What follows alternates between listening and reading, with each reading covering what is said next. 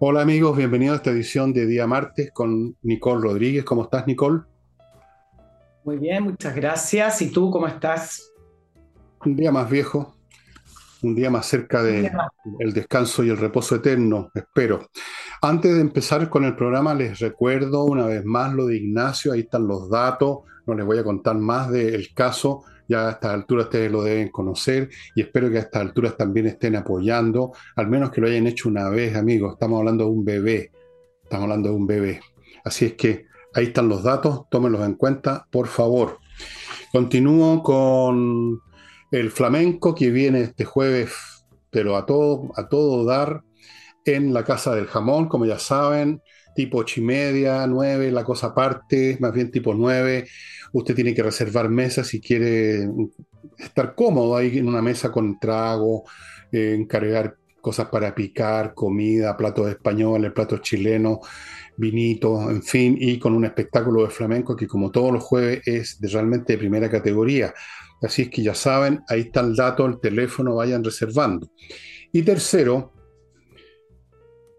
en mi sitio elvillegas.cl está disponible un, dos libros que se venden juntos con un precio muy conveniente, 24.900, Insurrección y Envejezca o Muérase. Hasta Navidad está esa oferta. Así que ya saben, ¿eh? yo creo que es un muy buen regalo. Los libros siempre son un buen regalo, creo yo.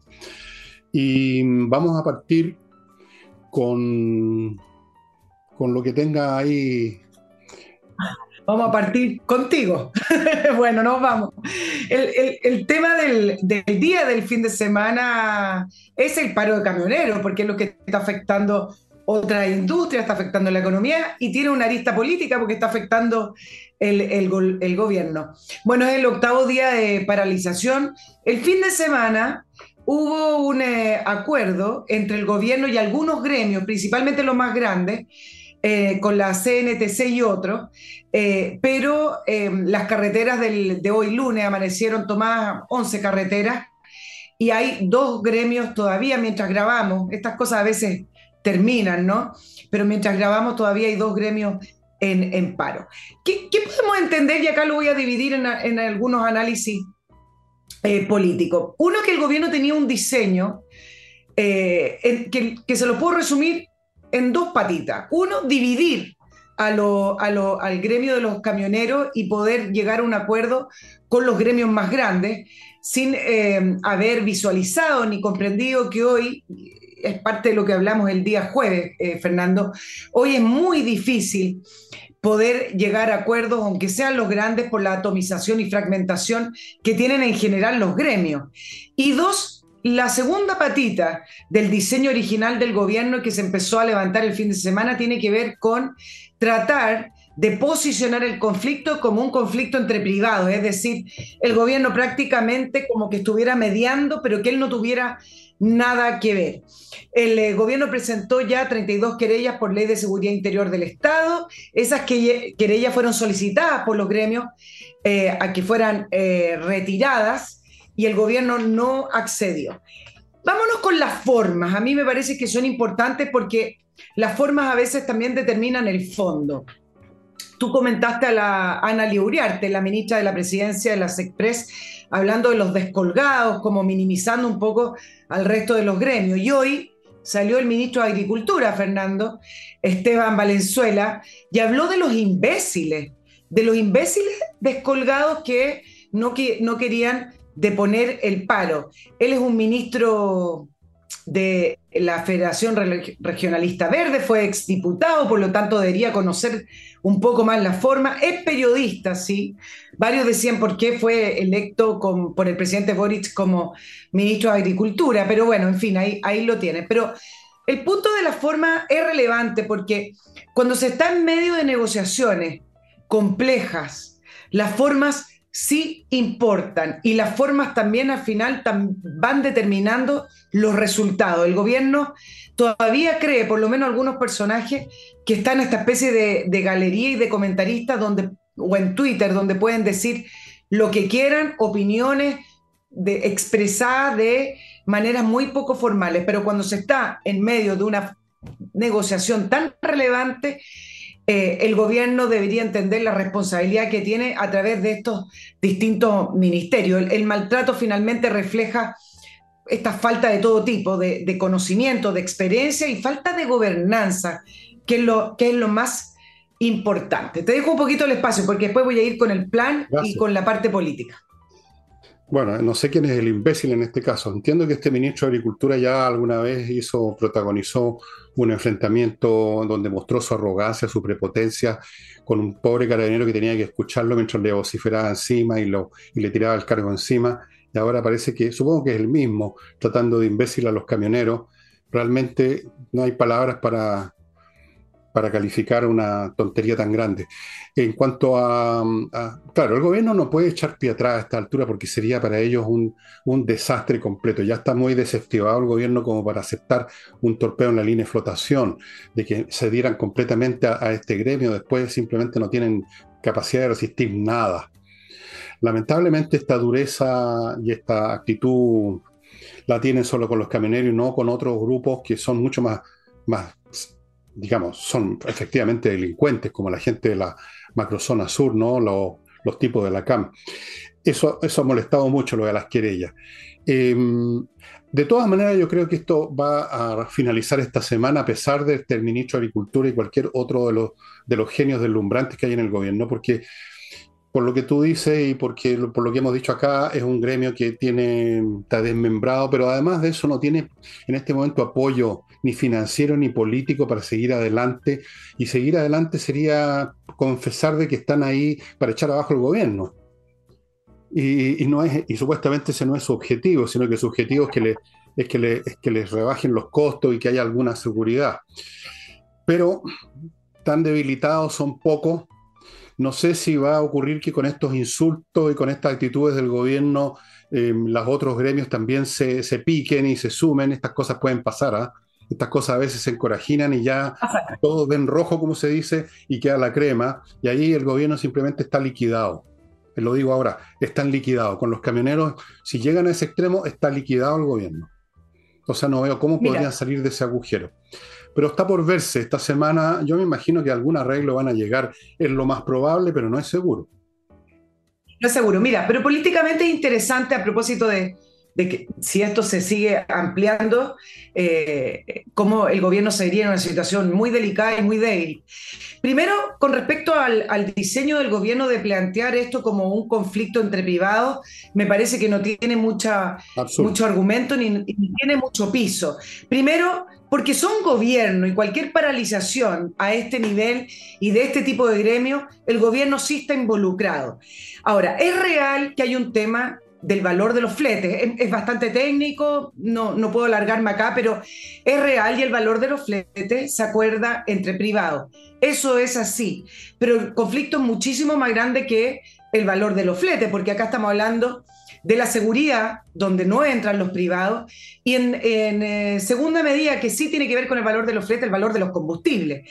La seguridad depende del gobierno, y el valor de los combustibles, si bien tiene un valor internacional, también depende del gobierno, porque el valor del combustible está determinado también por los impuestos, y existe además un impuesto adicional al combustible que va más allá del IVA. Entonces, efectivamente, tratar de sacarse el bulto diciendo que simplemente un valor del flete no, no le da resultado, no le ha dado resultado hasta el minuto, como eh, desde el punto de vista además del, apoyo que ellos esperan de la, de la ciudadanía. Ahora, políticamente lo más complejo que hay, por lo que tú decías, ¿alcanzo a decirlo? Sí. ¿Alcanzo? No, puede ser, por supuesto que alcanza. Ah, por lo que tú decías, porque el gobierno intenta a través de este conflicto también endurecer la mano, aplicar la ley, mostrarse mostrarse como un gobierno que está preocupado de los intereses de, de, todos, de la movilización, de poder tener libre tránsito y de hacer este golpe de timón, que siempre los gobiernos calculan que les sirve para aumentar la popularidad, sobre todo a un gobierno que viene en, en, caída en torno a la, aprobación. Pero es tan complejo para este gobierno porque en la base política está el tema de la movilización social la, no criminalizar la movilización social.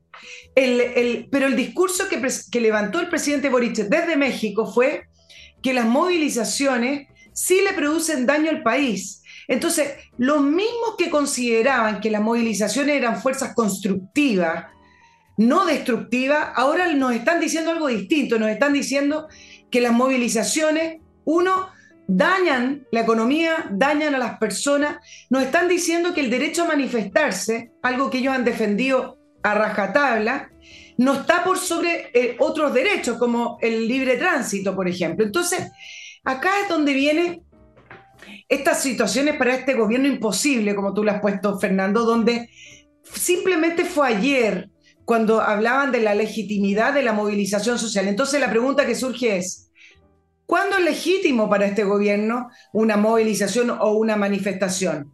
Porque el tema de la circulación no calza acá, porque ustedes han visto a, a los estudiantes y otros gremios que paran las calles cuando se les da la gana. Y entonces estamos hablando que solamente no es legítima la movilización de los camioneros. Bueno, es una situación política insostenible para el gobierno desde el punto de vista de sus bases políticas. ¿Qué gobierno le creemos ahora? ¿A los que ensalzaban esa movilización o a los que dicen ahora no, con los camioneros no, y aplicamos la ley de seguridad interior del Estado que el propio ministro Jackson dijo que no iban a aplicar? Bueno, es muy sencilla la respuesta. Pues. Para ello eh, hay un doble estándar en esto como en todo. Las movilizaciones de los de abajo, llamémoslo así, de los pobladores, de los obreros, supuestamente siempre que no sean de Codelco y algo que también arruinen la economía. De la gente que no tiene ningún efecto en la economía, los estudiantes, eso está bien, eso es popular, eso es grandioso, eso es sagrado, eso es épico. La movilización de los fascistas, como ellos ven a los camioneros, de los ricos, de los empresarios, eh, eso sí que es inaceptable. Es una cuestión, la división la da su ideología. O sea, eh, una chusma que salga a echar abajo la ciudad está bien, porque están combatiendo por la justicia. Si salen los camioneros a combatir por su vida, para que no los quemen en sus camiones, eso ya entra en lo, en lo pecaminoso y hay que tirarles la ley de seguridad encima por la cabeza. Es el doble estándar de la izquierda. Así como hablan de la violencia revolucionaria como buena y la violencia del otro lado como mala. La fuerza de ley es mala, la violencia revolucionaria es buena. Es el doble estándar de ellos. Nada de novedad en eso. Déjame entrar ahora a mi primer bloque, amigos. Que lo empiezo con la buena noticia que en Espacio Ajedrez les llegó, les llegó una partida con relojes, con cajas, con, los con el tablero, con las piezas, con el manual. Y siguen los precios estando tan locos como en la partida anterior que se agotó. Y esto dura hasta Navidad, amigos, esta promoción. Y no olviden una cosa súper importante. Aparte que estos productos están a precios ridículos, cualquiera que usted compre recibe adicionalmente tres membresías para cursos y actividades en el espacio ajedrez.com. O sea, ya esto es, no es locura, es para, para llevarse a Pablo Tolosa amarrado al manicomio entre Espacio Ajedrez y aproveche esto, vea los cursos que vienen, que son muchos, aproveche las membresías, aproveche, aproveche, que esto va a durar hasta que Pablo Tolosa no lo lleve, digamos, a la casa de Orate, espacioajedrez.com. Continúo con Kame ERP, un software financiero, contable y administrativo que se encarga de todos los aspectos del funcionamiento de una empresa de cualquier tamaño, de cualquier rubro. Aspectos como el manejo de stock, o sea, la parte física de una empresa, administración, contabilidad, el tema de los em, impuestos, servicio de impuesto interno, todo, todo, todos los estados financieros, todos los aspectos, ¿para qué sigo dando un detalle? Todos los aspectos en este software muy fácil de controlar, de aprender. En dos horas está implementado. Amigos, pónganse en contacto con Kame ERP. Sigo con otro software, esta vez para edificios que son realmente complicados.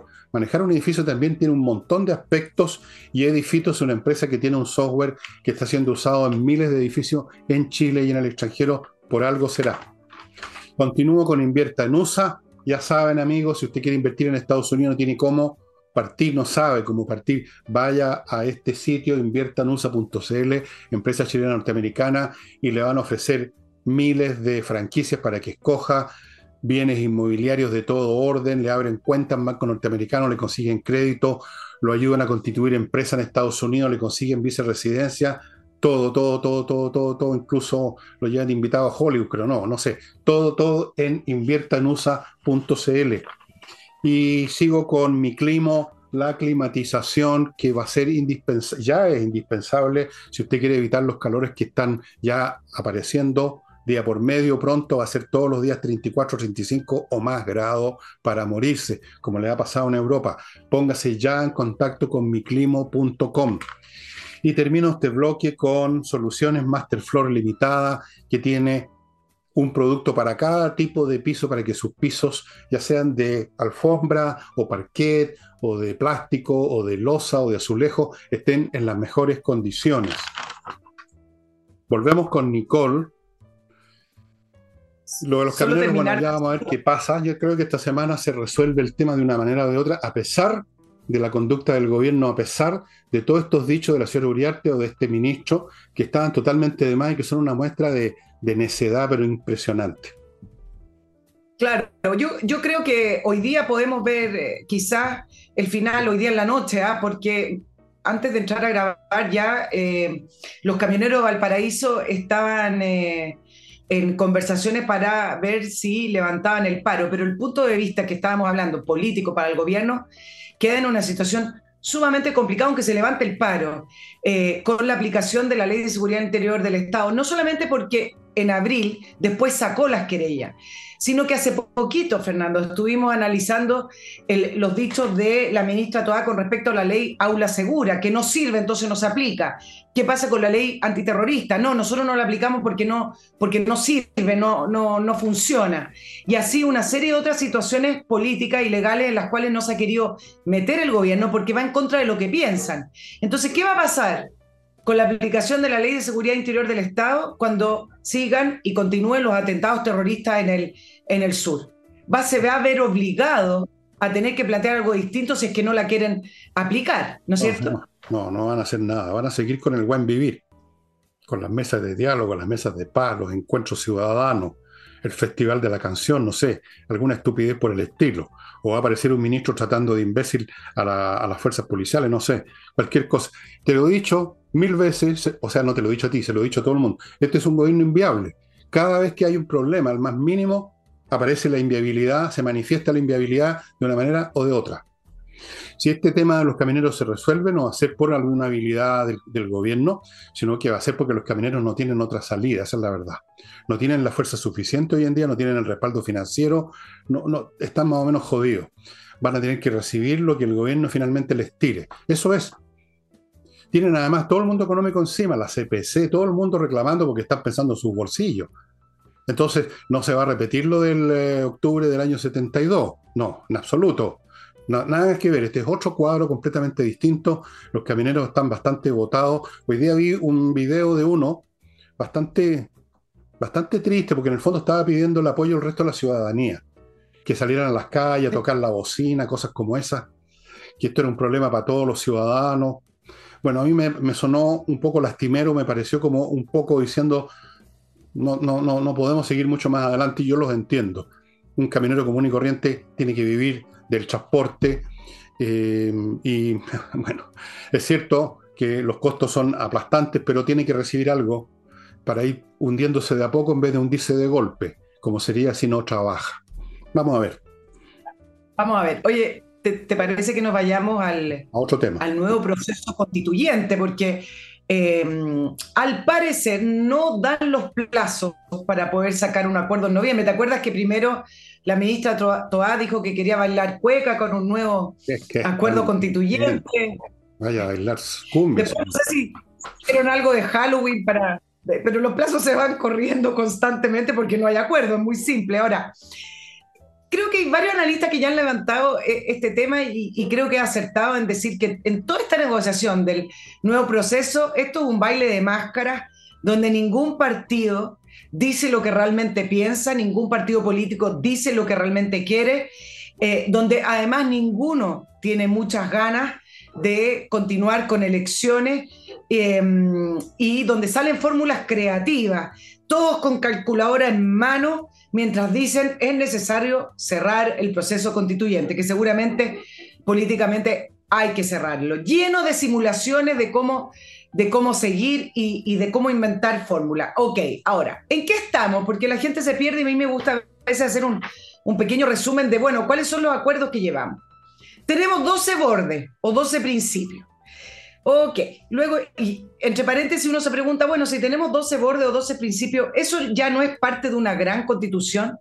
Porque hay que seguir rellenando con más y más ideas políticas cuando hay constituciones que son minimalistas. Quizás a partir de estos 12 bordes o 12 principios se podría escribir toda una nueva constitución que eh, resguardara las libertades y los derechos fundamentales y con eso uno estaría, ¿no? Pero bueno, tenemos estos 12 bordes y 12 principios un comité de juristas o grupos de expertos que deben velar por estos bordes, serían 14, paritarios y toda esa fórmula que ustedes conocen. Y donde estamos topando es en el ente, en el organismo, en, el, en la cantidad de personas, en la forma, en los escaños reservados, que al final tiene que ver con la parte más importante del, del proceso. El oficialismo con la democracia cristiana habló de 99 integrantes, con esta fórmula electa prácticamente igual que la antigua constituyente, con nueve escaños reservados, aprobación de quórum de tres quintos, lo mismo. Habló incluso de, le cambió la palabra, cabildo constituyente. Ah, Más bonito todavía. Lo que hacen siempre es cambiar palabras. Así es, los demócratas que son este partido nuevo de Jimena Rincón, con Matías Walker, habla de 60 personas, y Chile Vamos habla de 50 miembros electos casi igual o igual al sistema del, Senado para no estar innovando en divisiones eh, territoriales. Pero el punto es que no se han podido poner de acuerdo. Y nuevamente, Amarillo me parece que da un paso al frente para decir lo que nadie se atrevía a decir. ¿Y qué es lo que dijo Amarillo la semana pasada? Ah, que tiene un representante en, eh, el eh, este que está negociando. Amarillo dice la gente quiere una nueva constitución, no quiere una nueva convención. No hay los plazos suficientes, no está la energía suficiente, por lo tanto propone que simplemente un comité o una comisión de expertos redacte una nueva constitución en el Congreso y que sea ratificado con un plebiscito de salida. Con eso basta, dice Amarillo. Y me parece que está haciendo lo mismo que hicieron antes de la elección del 4 de septiembre, cuando nadie en la centro izquierda, porque Chile Vamos no se atrevía, porque siempre lo iban a, tildar de, de fascista, de que no quieren eliminar la constitución de Pinochet y todas esas frases que conocemos. Pero lo que hizo Amarillo es lo mismo que hizo en esa oportunidad, cuando dijo, esta constitución nadie la quiere queremos una nueva constitución, pero una buena constitución, y se acabaron de esta fórmula revolucionaria que nos están proponiendo y dio el plazo al frente. Desde que Amarillo salió adelante la semana pasada a proponer esto, varios personajes políticos han salido a decir, es verdad, nadie quiere una nueva convención y más importante es el plebiscito de salida, con algunas personas que por supuesto consideran que no, que el plebiscito de salida no da la legitimidad suficiente y que tiene que haber un órgano electo. Bueno, tengo más información, pero te doy el espacio porque veo que me marcaste el tiempo. Sí, tenemos que tomar en cuenta los tiempos, estimados amigos y espectadores, por un problema con la Internet. Bien, em, la gente no quiere una convención, pero yo tampoco creo que quieran una nueva constitución. Yo no sé de dónde sacaron los amarillos por Chile que la gente quiere una constitución, aunque salga, salgan algunas cifras de ese tipo en las encuestas. ¿Qué es lo que es querer algo realmente? La gente no tiene idea. En el fondo la gente quiere que se resuelvan los problemas que de los cuales sí tienen idea, seguridad, la economía, la inflación, cosas como esas. De eso la gente tiene una percepción inmediata, tangible en sus vidas.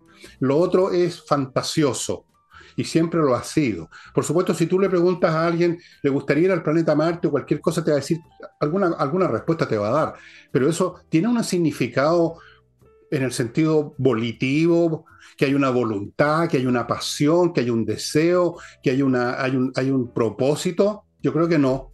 Yo creo que todo esto es un, baile, es un baile más que de máscara, esto es, el baile de los vampiros, esto no, no hay nada detrás. En el fondo la gente no le interesa la nueva constitución, desde luego no conocen la antigua, no conocen la antigua y apenas conocieron la proposición nueva y la conocieron gracias a la estupidez de los que la propusieron, que lo hicieron de una forma tan desatinada, tan exorbitante, tan extravagante que ellos mismos se dispararon en el pie. Pero fuera de eso la gente no, tampoco la conoció. No me vaya a decir tú que los chilenos se estudiaron la proposición constitucional, porque eso es falso. Tampoco conocen la constitución actual, que entre paréntesis es la que debiera estar rigiendo si esto está zanjado. Debiera estar zanjado tal como se plantearon las cosas de un principio. O se aprobaba una nueva proposición o no. Y si no, seguía la, la misma. Entonces, siguen todos girando a costa de esa supuesta decisión soberana de hace tres años en condiciones muy distintas. En ese momento quizás la gente quería, por último, por la razón equivocada, por miedo, porque se entusiasmaron, por lo que sea. Pero hoy, ¿quién quiere una nueva constitución realmente? Dime tú. Yo creo que solamente Jorge eh, Guillermo Telero más, debe ser, y la, y la, y la, Carol, y, la, y la gente del Partido Comunista, y algunos otros tontones. ¿Quién quiere realmente una nueva constitución? Pregúntale a la gente qué quiere. Te van a decir, bueno, pega, eh, seguridad, primero que nada. No te van a decir, oiga, yo quiero una nueva constitución en que se defienda el derecho a las cucarachas. Eso, eso es una estupidez. Y yo creo que Amarillos por Chile han estado en ese baile también desde el principio. Yo no tengo ni una confianza en esta gente. Creo que son todos realmente una manga de, de personas que no, no, no ameritan mucho respeto, porque en el fondo, aunque cambien un poco el discurso, se mueven dentro de las mismas lógicas. Si alguien quiere decir realmente la verdad, si alguien quiere indicar con el dedo el rey en pelota, digan de frentón no que la gente no quiere convención, digan de frentón la gente no se interesa en una nueva constitución, la gente no se interesa en el tema constitucional hoy. Esa sería la verdad. Claro, pero lo quieren cerrar para que la gente no se interese a futuro y vuelva a ser parte de una campaña política. Ahora, parte de las verdades, parte de las verdades. Nadie de los partidos políticos se quiere volver a someter a nuevas elecciones, que significaría eh, plantear una convención, aunque tenga 50 miembros. ¿ah? no importa el número, ninguno se quiere someter. Para el gobierno puede significar una nueva derrota, para el oficialismo, para los partidos, más aún de la que ya sufrió, digamos.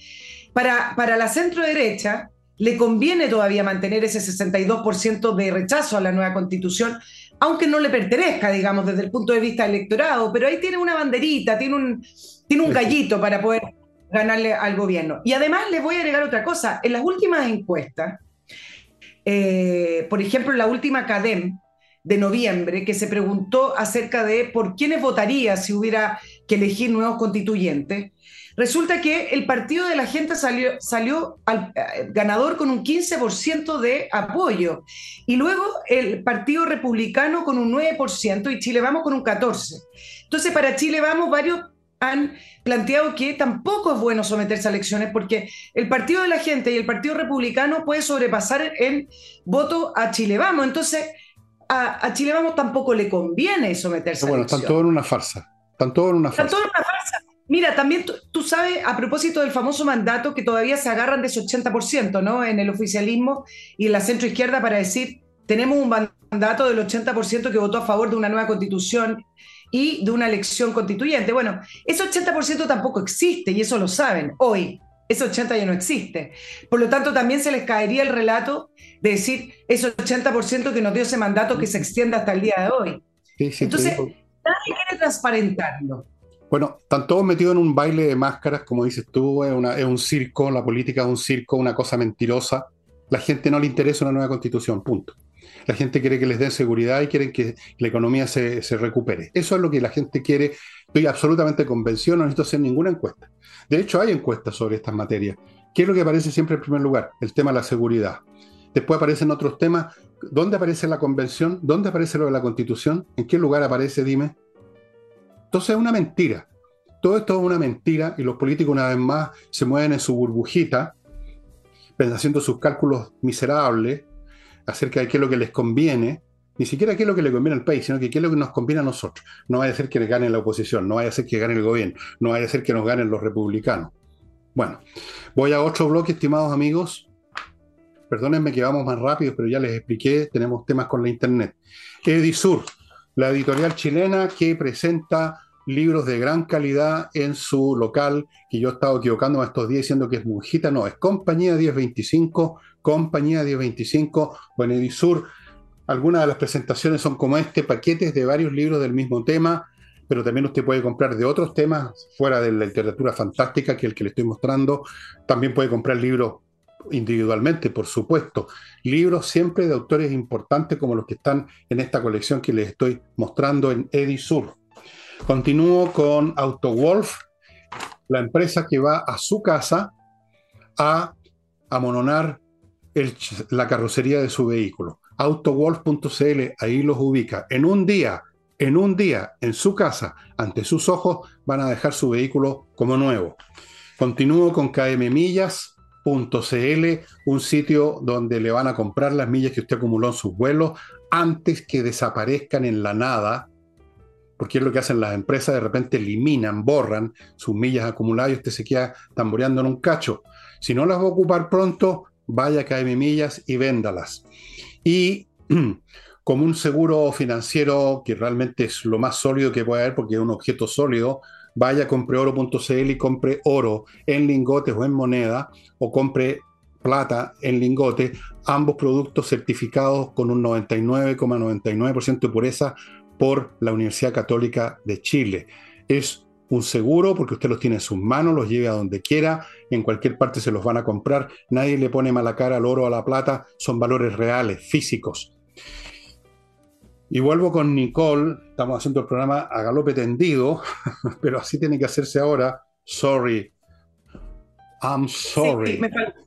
y, la último, eh, el, último puntito con respecto a este nuevo proceso que eh, varios se preguntan y dicen, bueno, pero ¿por qué no pueden llegar a acuerdo eh, de un nuevo mecanismo? Es decir, elijamos el número ya, serán 50, serán 60, serán 99 eh, o por qué no lo hacemos fácil, como dice Amarillo, y redacten reforma de la Constitución o un nuevo comité en el Congreso, si total igual va a haber plebiscito de salida. Y me parece que acá es súper relevante entender que para la izquierda en la forma determina el fondo y el mecanismo no es algo neutro para ellos.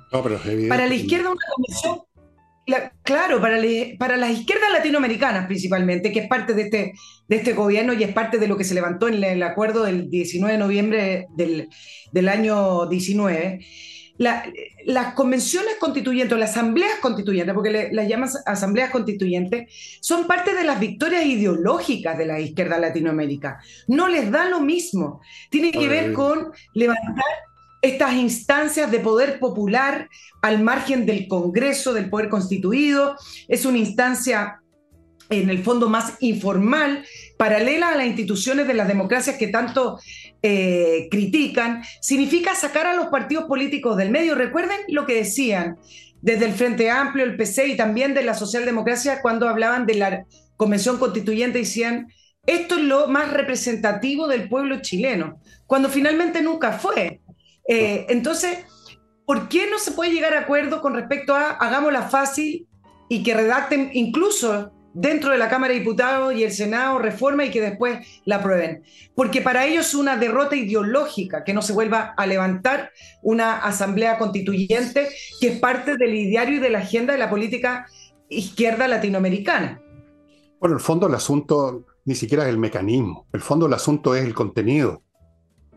Aquí hay dos posibilidades, o una constitución revolucionaria que significa eliminar las instituciones que conocemos, lo que vimos en la proposición, o más o menos una constitución republicana, burguesa, dirían ellos, como la que tenemos. Entonces el mecanismo es importante porque un mecanismo u otro facilita que gane una u otra de los dos contenidos. Entonces, el tema de las asambleas o las convenciones o los Rojas Padres o los Loncón o los nativos o los animalistas o los que sea que enargó el Partido Comunista y otros, es no porque les importen los nativos ni los animalistas, les interesa algo que con mayores probabilidades va a generar el tipo de contenido que ellos quieren, que es el contenido revolucionario. Y por lo tanto, no se pueden poner de acuerdo porque en el fondo es eso lo que está penando. No es el mecanismo, si son 50 o son 100. ¿Qué es lo que está detrás del mecanismo? ¿Cuál es el mecanismo que favorece una postura o la otra? Cuando algunos están pensando en la derecha, por ejemplo, que el mecanismo X es el, que debe ser, es porque están pensando con este mecanismo más o menos mantenemos la actual constitución con algunos cambios, porque esta es la constitución que mantiene esta república funcionando como debe ser. Y los otros, si quieren otro mecanismo, porque con este otro mecanismo logramos echar abajo esa constitución y creamos una constitución revolucionaria. Ese es el fondo. Lo del mecanismo es meramente, no sé, eh, es, un, es un medio para ese fin. Y por lo tanto, lo que se está discutiendo, lo que está en discusión aquí, bajo la apariencia de que es una discusión sobre medio, es una discusión sobre fines. Esa es la cuestión de fondo que se está discutiendo en este país y se está em, debatiendo y luchando, no solo en esto, sino que en todas las esferas de la vida. ¿Cuál es el fondo? ¿Qué tipo de sociedad queremos? Si la sociedad revolucionaria de esto energúmenos o queremos una sociedad como la que ya conocemos. Esa es la cuestión de fondo que ha estado siempre presente en los últimos años en la política chilena. Y por eso que se enredan en los mecanismos, porque los mecanismos apuntan a un contenido o al otro. Eso es, es súper sencillo. Claro. Lo que intentaba decir con respecto a las asambleas constitucionales era que las asambleas constituyentes han sido parte del relato de la izquierda, en el sentido de que es el pueblo que redacta, bueno, esto todo un, un, relato que va acorde a una agenda política, pero es el pueblo el que se levanta y es elegido para escribir su propia constitución. Ese es el relato que hizo Chávez, pero el relato que hizo Correa y el relato que hizo Bolivia, por lo tanto. Por lo tanto, es un relato. Tener una nueva por lo tanto, es, un relato. Por lo tanto, tener una nueva constitución para este, el presidente, aunque firmara una nueva constitución, si esa nueva constitución eh, sale del Congreso, sale de un comité de expertos, no es parte de un triunfo para ellos. Para ellos eso es una derrota independiente, bueno, no es independiente al contenido, porque sí va, va, va, ligado al contenido. Para ellos no es suficiente, eso es lo que quiero decir. No sé si será suficiente o no, yo creo que si ellos estuvieran seguros, por ejemplo, que con el mecanismo de los amarillos, ellos van a sacar la, voy a ponerle esto en blanco y negro, la proposición pasada, estarían felices. Si lo de los medios es importante en la medida que está conectado con el fin. Eh, como tú mismo dices, una narrativa nada más. Las narrativas son eso, son un cuento, un cuenteo. Si ellos estuvieran seguros que con unos expertos van a sacar la constitución que ellos quieren, apoyarían eso de los expertos, te lo aseguro. Solo que temen que no, temen que con eso se mantendría más o menos el mismo esquema actual. Por eso que recurren a estas asambleas supuestamente populares, todos estos cuenteos, eh, etc. Pero en fin, da lo mismo qué va a suceder con esto, porque realmente es difícil adivinar para dónde va este baile, en qué termina esta cuestión cuando amanezca y se acabe la música. O sea, ¿para dónde va? ¿Cuánto tiempo más pueden seguir bailando? ¿Cuánto tiempo más pueden seguir con las máscaras puestas, me pregunto? Claro, bueno, desde ahora en el, Frente Amplio, desde Convergencia Social, estaban proponiendo hacer elecciones ya no tan rapidito, sino que en octubre del próximo año. ¿Y saben por qué? Porque están tratando de proyectar cuándo la economía del país se puede arreglar y alejarse un poquito más de la derrota del 4 de septiembre reciente. Entonces, están sacando cálculos de cuándo nos puede convenir. Entonces, pareciera ser que ese apuro que tenían inicial, ahora lo calculan todo al revés. No, mejor tengamos un gobierno con mayor aprobación, porque en este minuto le iría pésimo las elecciones, y propongamos hacer elecciones en octubre. Pero tampoco tuvo agua en la piscina, por lo tanto, es efectivo que hoy no sabemos en qué va a terminar el nuevo proceso. Probablemente no va a terminar, porque probablemente en una de esas no termina este gobierno tampoco. o sea, cuando digo que no va a terminar este gobierno no me refiero a que digo que van a echar los de la, de la moneda al CONES. Digo simplemente que no va a poder cumplir con ninguna tarea. Y vamos a seguir viendo esto indefinido, esta situación de ahora, no sé cuánto tiempo más, hasta que emerja una crisis demasiado grande. Lo de los camioneros es apenas un juego de niños comparado con lo que puede venir todavía en términos de crisis institucionales o crisis económica. Así que los que están calculando, están sacando las cuentas del gran capitán, que en octubre va a estar mejor la situación. Eh, eso sí que es hacer cálculos, 50 jugas para adelante, eso lo pueden hacer los computadores nomás, no nosotros. Amigos, permitidme recordarles, si ustedes tienen una marca como yo que inventé esto, el Villegas, no, no fui yo siquiera, fueron mi familia, el Villegas.cl, póngale, póngale una defensa, póngale una línea de cuatro. Ah, para eso tiene que ir al buffet de patriciastocker.com y ellos van a registrar su marca, la van a defender, la van a promover, la van a mantener en Chile, en el extranjero, la van a renovar cuando sea necesario, que no le pase lo que ha pasado con gente que ha perdido todo por no registrar las cosas. Patricia Stoker también registra inventos. Si usted inventó la rueda, vaya inmediatamente antes que se le roben ese invento. Pepille.cl, una empresa de seguridad orientada principalmente a empresas, que tiene todos los dispositivos, las técnicas para evitar que lo desvalijen, amigo mío. Es una empresa realmente grande, importante. Yo lo invito a que eche una miradita en tepille.cl y vea el tremendo equipamiento que tienen. Sigo con Entrena Inglés. ¿Quiere aprender inglés de una vez por todas? ¿Sí? Ok, entonces vaya a entrenainglés.com, que además de darle clases con profesores de inglés online, que son las maneras más fuertes de, de, aprender, es online, mucho mejor que ir a un lugar presencial, para los adultos por lo menos, les está ofreciendo un servicio de Read and Discuss para que practique. Si usted es una persona que tiene ya un nivel por lo menos intermedio, para que practique y suba de nivel. Entré en inglés.com y termino los bloques con Hey, el corredor inmobiliario más rápido de Chile.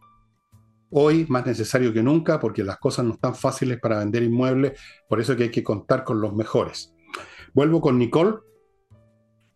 Sí, eh, a propósito del nuevo proceso constituyente, el editor eh, para América Latina del Financial Times la semana pasada dijo que efectivamente un nuevo proceso constituyente sí afecta a las inversiones y que por supuesto que da incertidumbre. Y en, esa línea, hablemos de un poquito de economía. Hoy el, gobierno ah, ratificó que da por cerrada la negociación con la Unión Europea, con el acuerdo de libre comercio que tenemos con la Unión Europea y que va a firmar la modernización del tratado el próximo mes.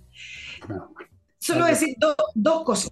La vuelta larga, la vuelta larga que se dio este gobierno de un acuerdo que quedó ah, eh, modernizado, que quedó negociado al, eh, hacia fines del gobierno de Sebastián Piñera. Ese acuerdo con, de modernización, de ratificación o de, o, de, de, modernización en realidad le llaman, con la Unión Europea quedó listo en octubre del año pasado.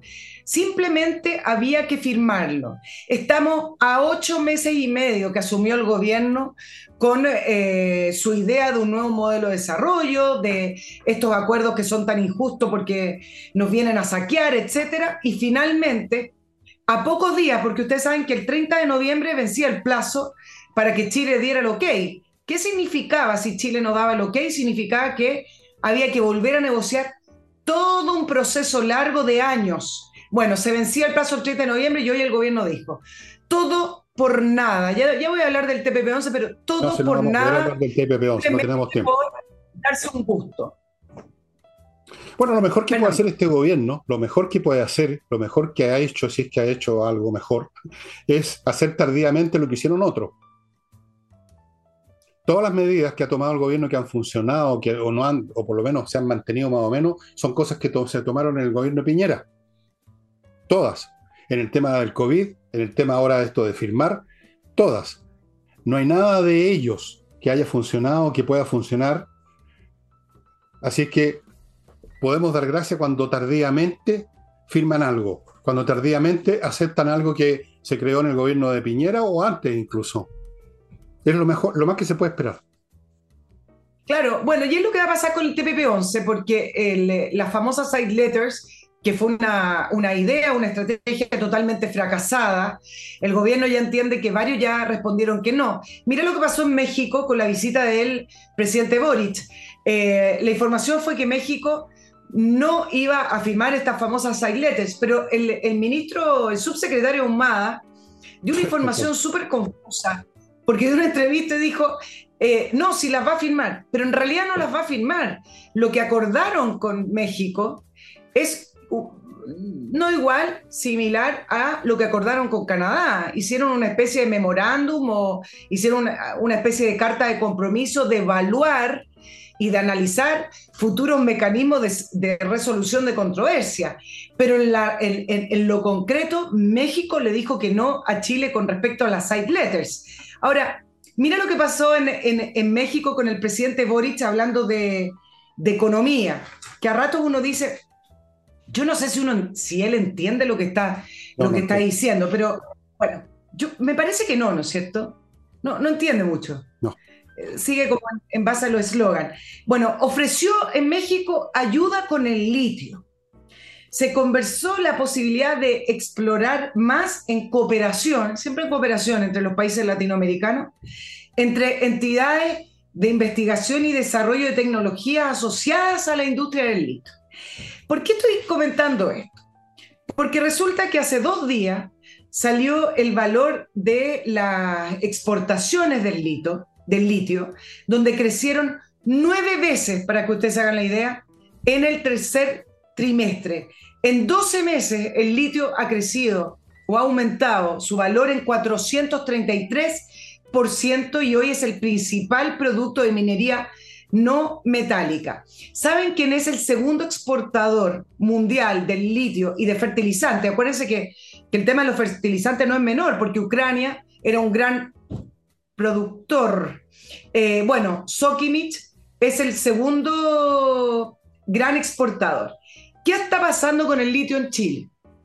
Seguimos esperando la empresa nacional del litio. El gobierno del presidente Boric congeló o más bien no siguió adelante con dos licitaciones privadas que se habían adjudicado exploración del litio y le dice a México que deberíamos cooperar más entre ambos países. ¿Saben lo que pasó en México? En abril el presidente AMLO nacionalizó la industria del litio.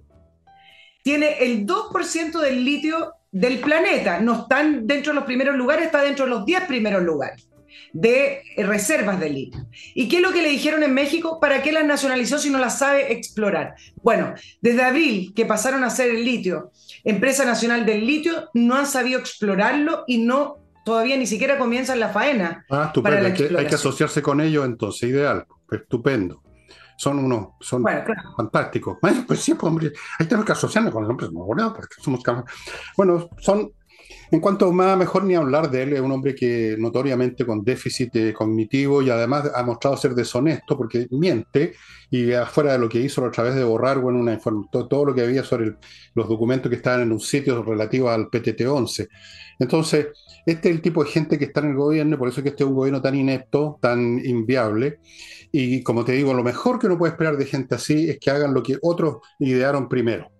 Porque podrán crucificar todo lo que quieran a Piñera, pero Piñera es más o menos unas 400 veces más inteligente que todos ellos sumados y multiplicados. Y estimados amigos, se nos va terminando el tiempo. Tengo ya que empezar a subir esta, este video, porque si no, no, no termina nunca. Así es que quedamos hasta aquí, vamos, vamos a ver qué pasa con los camioneros. El próximo jueves seguramente lo vamos a comentar con Nicole. Muchas gracias, nos estamos viendo Nicole. Me despido de nuestro auditor y, para el próximo jueves varios puntos ahí que tengo anotados. Por su me imagino.